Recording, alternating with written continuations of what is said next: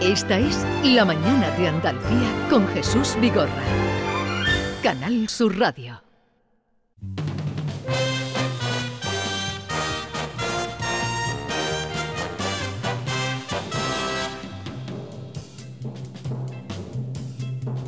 He andado muchos caminos, he abierto muchas veredas, he navegado en cien mares y atracado en cien riberas. En todas partes he visto caravanas de tristeza, soberbios y melancólicos, borrachos de sombra negra. Y pedantones al paño que mira. Ya están aquí nuestros académicos queridos, como cada jueves. Enriqueta Vila, buenos días. Buenos días, Jesús. ¿Qué tal estás? Estoy bien. Bueno, eh, esta semana fue cuando te dieron el premio, el otro día. Sí. Y además fueron de aquí de la radio. Y además nos nombraste y todo. Hombre, claro, no voy a nombrar. No, Nombré a todos. Lo, lo dijimos, conectamos con Sí. la persona que estaba allí y dimos cuenta de- del premio Concha Caballero, Sí, que te entregó la Universidad Internacional de Andalucía. sí, sí. sí. Y yo hablé también con el rector ese día por la mañana y, y- y recordamos que, que eras eh, Sí, reconocida con ese galardón. Estuvo un chico de aquí, un locutor de aquí que se llama Mingorance, Sí, haciéndome una entrevista. Jerónimo. Bueno, bueno, y, bueno. y muy bien. Estuvo- estuvo- Y, y me acu- no, no sé por qué salió lo de lo de esta, te- este programa. Sí, Y yo dije, hombre, claro, saludar a Jesús, a Yolanda, a Esther. sí, sí, sí. sí. Bueno, eh, Alfonso Lazo, buenos días. Buenos días. ¿Qué tal ha ido la semana?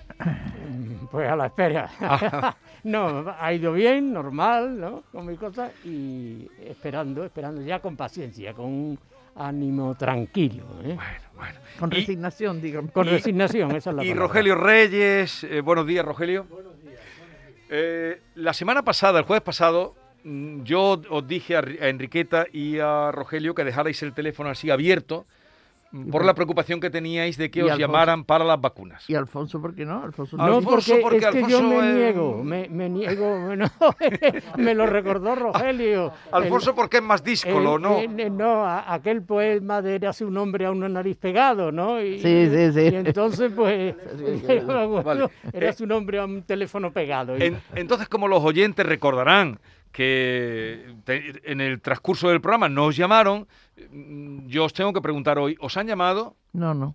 No, no.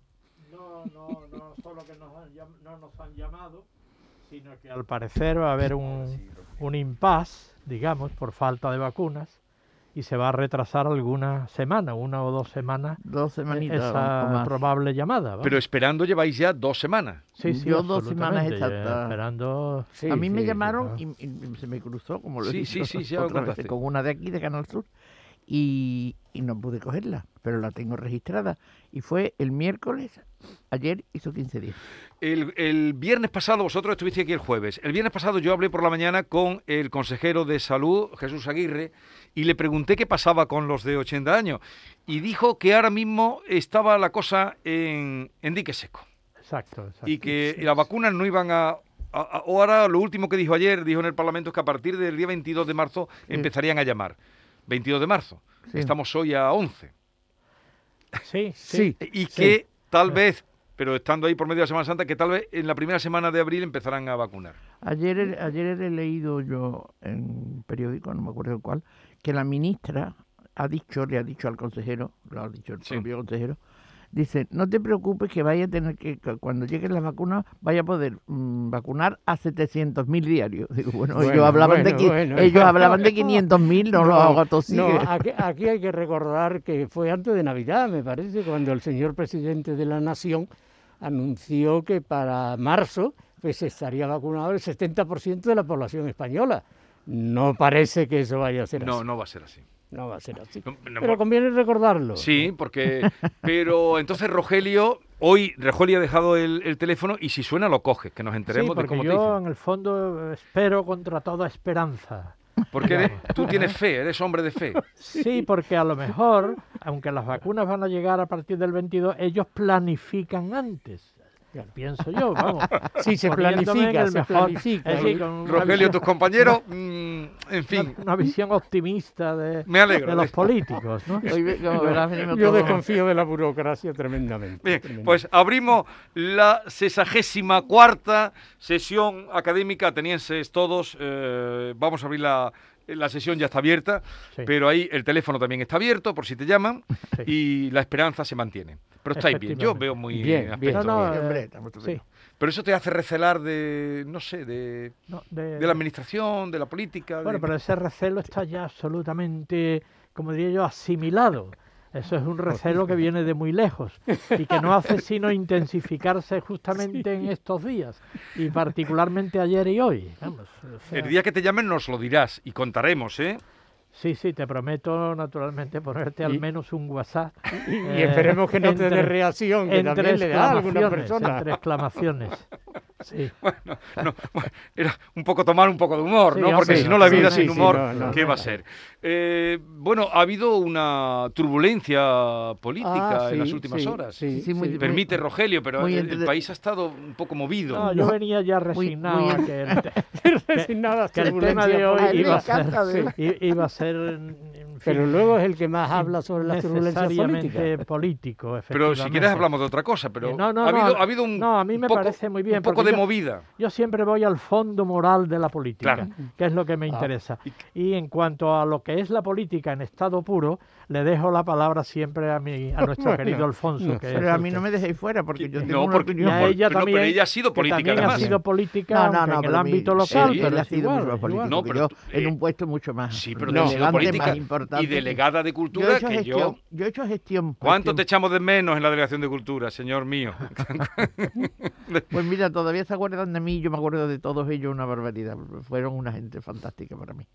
Pero lo- no, yo quería decir con respecto, ya que estamos hablando de esto y que a mí me han apartado los dos señores y tú también. No, no, Pues no, no, no, voy a decir que ya que vamos al fondo moral, a mí me parece mm, una absoluta, mm, bueno, barbaridad, vamos a poner la palabra barbaridad o una absoluta, aparte de, de lo que es la, la traición, según ha dicho hoy Arrimada, que la está oyendo, muy nerviosa por cierto, que, que que no se podía soportar la corrupción de Murcia y del presidente y no sé qué, bueno. Aparte de eso, a mí me parece que es un engaño a los a los que lo han votado y que es una traición y que además parece casi cierto y además es lógico pensarlo que tenían hecho una especie de eh, ruleta rusa para, para los tres, las tres comunidades que estaban gobernando juntos. Bueno, yo no lo sé, yo creo que aquí la señora Ayuso ha sido lista y ha, ha sido políticamente correcta, parece, y muy lista. Y los otros, pues también políticamente correctos dentro de lo que dice Rogelio de lo que es la política, que te puedes esperar todo ahora mismo, claro. Porque ahora No, hay límite, hay límite. Me, me gusta lo que, eh, que Rogelio haya sacado el término y la palabra moral, Moral. moral, porque es casi una palabra Sí. prohibida en nuestra Sí. época. Ahora se suele decir ética. ¿eh? Sí, Los políticos cuando hablan hablan de ética, nunca hablan de una, nunca hablan de moral. Bueno, eh, eh, se ha planteado, bueno, se ha planteado, hemos visto un, un, un cinismo moral, un cinismo moral. Eh, un pequeño partido en vía de extinción, ¿verdad? El de la señora Arrimada, que se ha distinguido siempre por sus apelaciones a la moral, a la, a la moral, y por sus condenas, por ejemplo, del transfugismo. Sí. Y lo que asistimos, o lo que se asistió ayer, fue a una exhibición de transfugismo a la- en la mitad de la legislatura, en este caso de Madrid, pues que un partido en bloque cambia de bando. En, Y en Murcia, Alfonso. en Murcia, perdón. No, bueno, en Murcia, porque Sí. en Madrid se la ha adelantado muy inteligentemente. En Murcia cambia de bando. Eh, y se pone al lado, pues, de un señor que ha sido siempre atacado por ese partido tan, tan moral, por sus alianzas con Podemos y por sus alianzas con los separatistas. Y ahora la señora Arrimada resulta que dentro. está en ese bloque, está dentro. en ese bloque. ¿De qué va a hablar? Yo creo, yo creo que el pueblo español ha dado ya muchos ejemplos en diversas ocasiones, no soporta esos transfugismos y yo creo pues que se ha suicidado, es decir, que las próximas elecciones seguramente Pero- la vamos a ver en la, en la de Madrid el ciudadano pues prácticamente no va a sacar nada, no va a sacar nada. Yo me atrevo a predecir, aunque nunca es cierto, pero en fin, me atrevo a predecir que, que en las próximas elecciones, eh, para la general y en la de Madrid, ya quizás veremos lo, lo, que va a eh. Pues eh, Ciudadanos al desaparecer se habrá dividido en dos. Una parte se habrá ido con el PSOE y otra parte se habrá ido con Vox. Y eso es lo que va eh. a ocurrir. Y una parte quizás se haya ido con, el, Partido Popular. Con, el Partido Popular. Con Vox. ¿Con Vox más que con el PP? Yo creo que sí, ¿eh? porque el PP también tiene lo suyo. ¿eh? Los, de, Ciudadanos se irán más al PP. Sí. Y un sector del PP se irá naturalmente a Vox. Pero yo quería decir, ahondando en ese el desafuero moral que, es, que esta iniciativa de ciudadanos en connivencia naturalmente con el PSOE, porque esto es una operación. Ah, bueno, pues esto es una operación muy, orquestada, ha tenido, es que realmente la realidad del país, la situación del país, es lo que agrava y lo que le da esa dimensión de, desafuero moral a, a, esa iniciativa.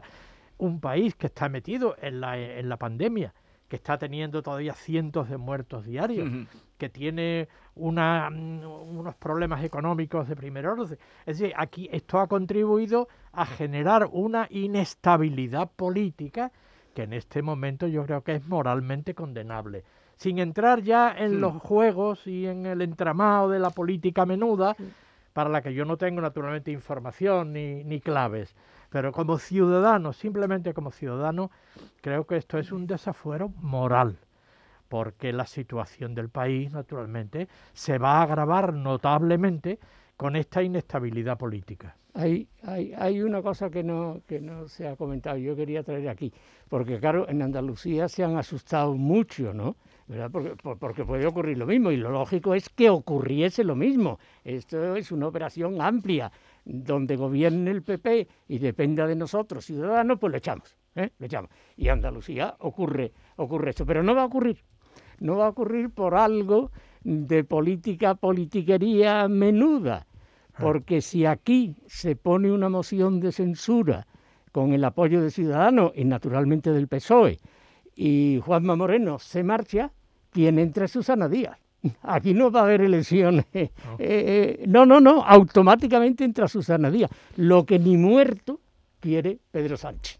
Porque es su enemiga. Pedro Sánchez está buscando a la sustituta. No va a ser una operación en que la sustituta, a quien no quiere Pedro Sánchez, se convierta por las buenas en presidente de Andalucía. Por lo tanto, yo le diría a los políticos andaluces que estuviesen tranquilos porque eso no va a ocurrir. Se lo diría concretamente al PP y a... la, comparecencia ayer que hizo el presidente y el vicepresidente... Eh, mm, no, que yo quería decir ¿Cuál es vuestra opinión? ¿Lo al presidente no lo oí, yo oí a Juan Marín, el vicepresidente, me pareció muy sensato y yo creo, yo creo sí, bueno, tú crees, no crees que tenga que ver la, la afinidad personal en todas estas tramas, pero sí tiene que ver mucho la afinidad personal, porque por ejemplo, si no, si arrimada, en vez de tener a, un señor al lado que le está poniendo piedras en el camino cada que es aguado, cada vez que se mueve, pues hubiera tenido un amigo, probablemente no hubiera tomado esa actitud rápida y diciendo, bueno,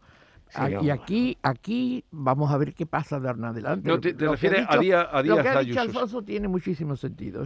el sentido político es ese. Pero yo creo que ellos podrán aguantar los dos años porque las dos cabezas se llevan muy bien. ¿Tú ves afinidad real entre ellos? Muchas, sí. Y además lo he visto personalmente, vamos. Sí, no, no, bueno. Y conozco a Juan Marín bastante. Me he perdido un poco porque no, no sé si estamos hablando en este momento de Madrid, de la comunidad. dice, dice Enriqueta con respecto a aquí Andalucía, ah, que ve afinidad, la importancia de la afinidad. Sí, la importancia de la afinidad. Y decía Enriqueta que tú recelas un poco, no de esto, no de ellos dos, sino de en la afinidad en política. Pero la afinidad, la afinidad en política, si uno se juega el cargo y naturalmente si arrimada pues le dice al vicepresidente andaluz que fuera, pues el vicepresidente andaluz tiene que irse fuera, porque si no, no va a ir a las siguientes elecciones. No creo que eso sea lo que da seguridad al gobierno de coalición en Andalucía, sino sencillamente que el presidente de la nación no quiere que en Andalucía vuelva a gobernar Susana Díaz. No eso. Eh, solo dices eso. que eso le da más solidez. que Yo el- creo que eso es lo Y- que le da y- verdadera Inés solidez. Arrimada Bueno. está intentando quitar a Juan Marín también. Hombre, claro, claro, y Arrimada está Y- y quitando también una de las garantías de que aquí no ocurra lo que ha ocurrido en Murcia o lo que podía haber Sí, ocurrido en Madrid, en Madrid. es que em, es que mm, en buena medida es lo que ha dicho él, es decir, el riesgo de que efectivamente de inmediato subiría Susana Díaz. Eso sería una mm, frustración enorme Claro. para un electorado andaluz que después de treinta y tantos o casi cuarenta años ha hecho ese cambio, ha hecho esa apuesta.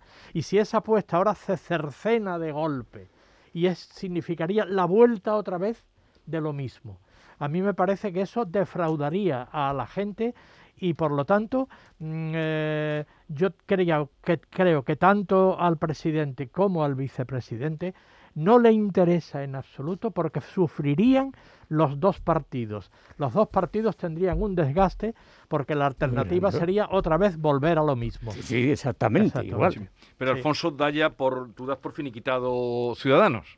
Yo doy por finiquitado ciudadano. A nivel nacional. Hasta ahora, además, no sería nada extraño. Por sí mismo se Pero ha ¿cómo se puede pasar? Porque en esa rimada fue la ganadora en Cataluña. En Cataluña, En la Cataluña. primera, la primera en Cataluña.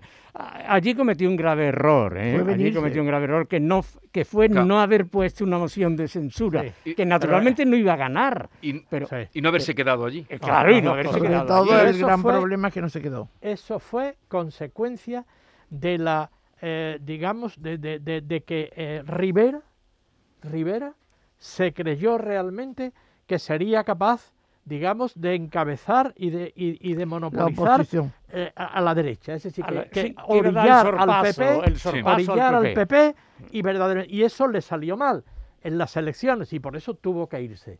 Es decir, lo de Cataluña fue un gran error y a mí me parece que ahora lo que ha hecho lo que ha hecho Arrimada es un intento de salvar los muebles, que le saldrá mal, le saldrá mal salvar los muebles y de alguna manera intentar ahí a manera a modo de partido bisagra sobrevivir de alguna forma. Pero a mí me parece que está condenada a la bueno a, a ser un partido residual. No, a desaparecer sencillamente, como desaparecer, ¿no? eh, desapareció el de Rosa Díez. Pero también el Sí. miedo, el miedo de estos últimos días, de por parte de, de Ciudadanos, a ser fagocitado por el PP. Porque hay un sector de, de los mm, políticos de Ciudadanos que están planteándose la posibilidad de pasar al PP.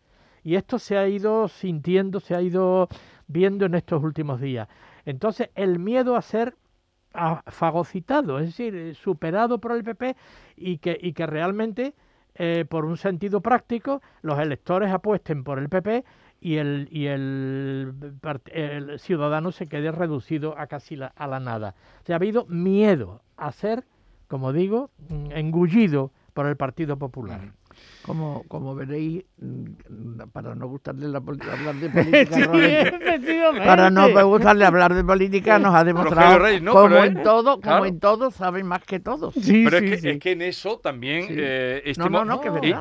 no, doy la pero- enhorabuena por la- el discurso No, que acabas de hacer. sí. sí. No, no, yo, yo, bueno, yo lo que no puedo entrar, ya lo he dicho muchas veces, es decir, yo no tengo, o no, no tenemos ninguno de los tres, ni la información, ni las claves, eh, naturalmente, para un comentario político del día a día.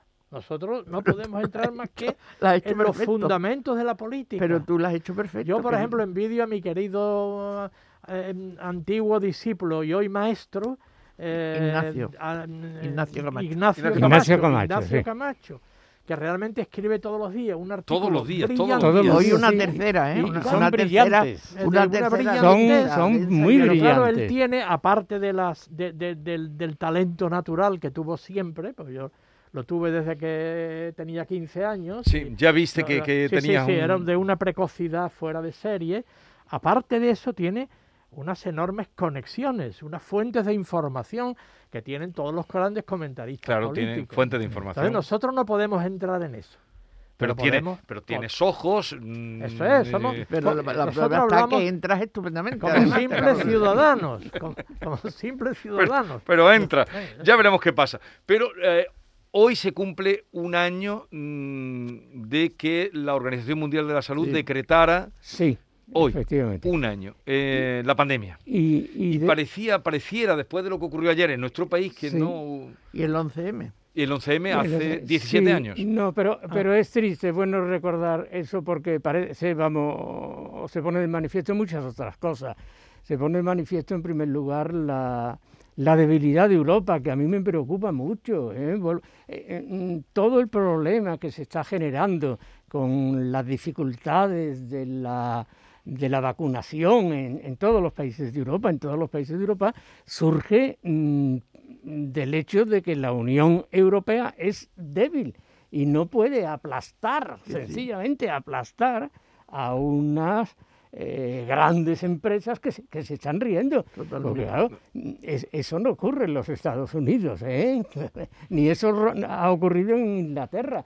Ni, ni en Israel, ni pero, en pero Israel, también está el dinero, el dinero y la autoridad, las dos cosas. Bueno, está el dinero y la autoridad, pero vamos, eh, eh, la, la Unión Europea tiene dinero de sobra, porque todo, todo lo que se van a recibir los distintos países, entre ellos España, para paliar los efectos económicos de la, de la pandemia, los efectos económicos, ¿de dónde lo saca la Unión Europea? Es de la manivela. Es decir, la Unión Europea, como ocurría en España cuando no pertenecía a la Unión, o como ocurría en cualquier país, el Estado hace dinero. La Unión Europea hace dinero y con eso está pagando. Tiene mucho. Lo mismo que va a pagar una barbaridad, lo cual va a provocar pues una inflación considerable en su momento.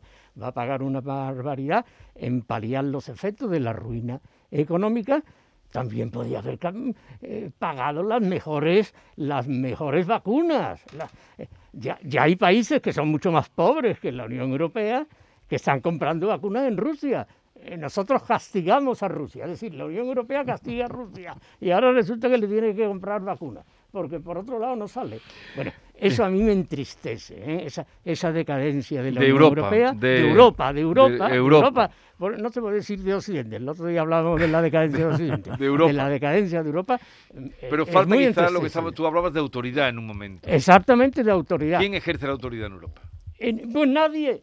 La nadie, autoridad nadie. la ejerce, Yo, la autoridad como siempre. La perdón, autoritas. querido, la autoritas. La eso es. autoritas en este caso, con las grandes empresas farmacéuticas, la ejerce el dinero, el, lo que pagan, el cómo se ponen Claro, por ¿quién la delante, paga? cómo son capaces de pagar más, cómo son capaces de ponerse por delante. Y además eh, la influencia política que puedan tener dentro de estas empresas, porque Israel, que es un país, un país pequeño, pero un país pequeño que tiene un, una- un poder inmenso en el mundo. Entonces, Vamos a, a ir terminando, pero también mm, quizá en Italia, lo que pasa en algunos países, porque Italia paró y dijo, lo que se produce aquí de la vacuna Sí, no la- sale la- y no bloqueó. sale, no sale, lo, lo, lo escuché anoche. Ujú. Lo escuché, eso, eso es una decisión. claro. Pero aquí también hay, hay en Madrid, creo, hay una, una No sé si hay filial una- de, de una Pfizer. fabricación. no sé. Vamos a terminar, Rogelio. ¿Qué has traído hoy? Bueno, no te han pues- llamado, yo lo siento. No, no importa, pero yo como... a lo mejor no tiene batería. No, vamos a neutralizar, vamos a neutralizar estas pequeñeces. Y hoy traigo un poema de ahí- Pequeñeces era una obra del padre Coloma, de, Sí. Coloma. Sí, señor, del padre Sí, Coloma. señor. De Jerez Se de la representaba. de Frontera. Jerez de la. Frontera. No Se sabía que era representaba. nuestro. Sí, Mucho sí, en el el padre Fernando. Coloma. En- no, se representaban en San Fernando en el colegio de los jesuitas. Pequeñeces, ¿eh? pequeñeces. Actuado en Sí, pequeñeces, sí, sí, sí, sí. Bueno, voy, traigo un poema de, de tono metafísico, yo diría casi agónico, agónico. Eso está bien. Un Pero día un tendríamos que hablar de esas Claro, cosas. para, para superar todos, todas estas nimiedades ¿no? de las que hablamos. Porque es un poema que increpa a Dios Ajá. y que le pregunta a Dios cuál es, cómo es, por qué el ser del hombre y la razón de la muerte. Y Dios no solo que no le responde, sino que zahiere a quien se dirige a él, de alguna manera. Bueno, pues es un soneto de Blas de Otero, Ajá. Un poeta muy leído en la posguerra española, Sí. mm, y que teniendo una fuerte conciencia mm, metafísica y social, de denuncia social, era al mismo tiempo un extraordinario mm, dominador del lenguaje, cuidadoso con el lenguaje. ¿eh? Bueno, pues él, mm, eh, ahí en este soneto que voy a leer, ecos, no digo, no digo en la en la mentalidad de, de, de Otero, pero sí en este soneto ecos de esa, de esa agonía de Unamuno, Sí. de esa agonía de Unamuno.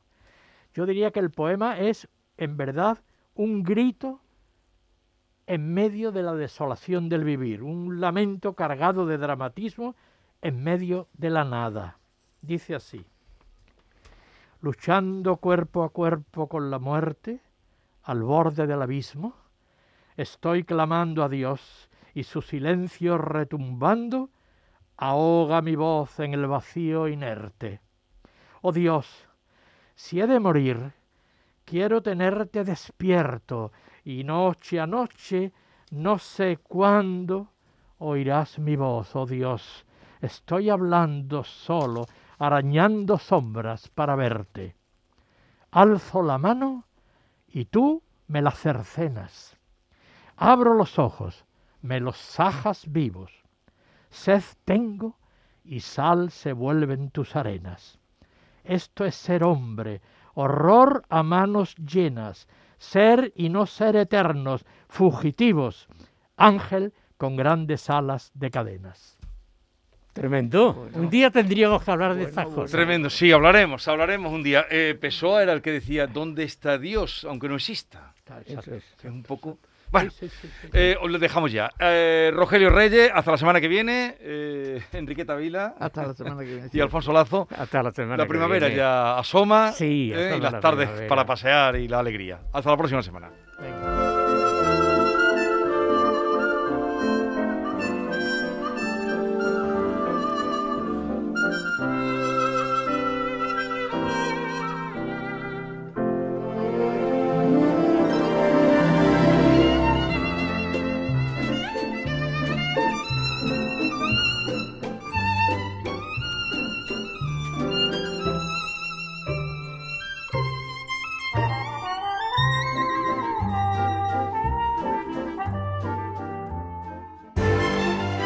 Esta es La Mañana de Andalucía con Jesús Vigorra. Canal Sur Radio.